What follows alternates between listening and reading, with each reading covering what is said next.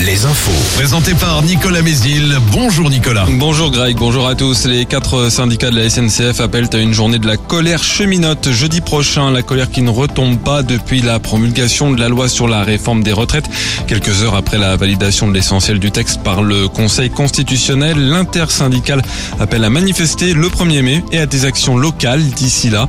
Actuellement, plus d'un millier de personnes manifestent à Rennes, une manifestation présentée comme régionale et sous haute tension dès le début du rassemblement. Les premiers heures ont opposé manifestants et forces de l'ordre. Des voitures ont été incendiées des commerces vandalisés.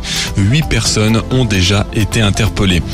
À Niort, les résultats de l'identification formelle du corps retrouvé hier dans la Sèvre niortaise sont toujours attendus. Il pourrait s'agir de celui du petit Marciano, ce garçon de 7 ans disparu depuis dimanche dernier. Les habitants du quartier de la Tour Chabot où s'est déroulé le drame se réuniront en soutien à la famille lundi après-midi au centre socioculturel du parc. En Vendée, toujours pas d'internet et de téléphone pour 500 foyers de plusieurs communes autour de Beauvoir-sur-Mer en cause une coupure de fibre optique vers Notre-Dame-de-Mont et qui affecte aussi le réseau mobile 4G. Orange commencera les travaux de réparation lundi pour un retour à la normale attendu lundi soir ou mardi. Jusqu'à 3400 foyers ont été impactés hier.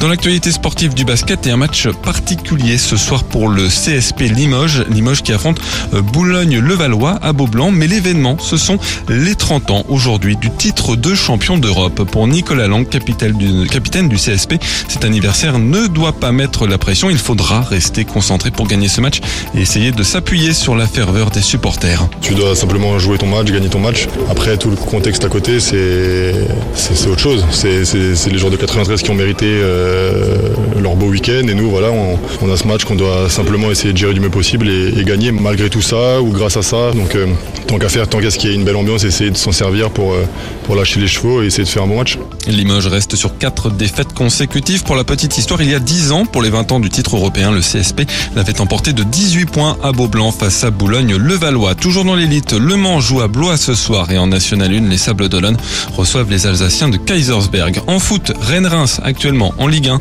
À la mi-temps, le Stade Rennais mène 2-0. Ce soir, le choc entre les deux premiers du classement, le PSG reçoit Lens. Plus tôt dans l'après-midi en Ligue 2, Bordeaux a lourdement chuté à Metz 3-0. Laval et Niort se déplacent ce soir. Guingamp joue à domicile. Et puis en top 14 de rugby, le Stade Rochelet accueille Bayonne ce soir à De Flandre. Cet après-midi, Bordeaux-Bègles a perdu à la dernière seconde par un essai de pénalité accordé au Racing. Et puis si vous regardez les matchs du top 14 ou ceux de Ligue 1 sur Canal+ ou Prime Video, le premier quart d'heure des matchs peut être perturbé par une grève des techniciens d'un prestataire privé, AMP Visual TV, basé au Sable d'Olonne. Les 15 premières minutes des rencontres sont diffusées en plan fixe et large et la vidéo n'est pas proposée aux arbitres sur ce laps de temps. La météo avec manouvellevoiture.com. Votre voiture d'occasion disponible en un clic. Ce sera un temps ensoleillé dans toutes nos régions. Demain, soleil parfois un peu voilé, quelques brouillards localement le matin. La matinée qui sera fraîche, hein, souvent sous les 5 degrés, mais dans la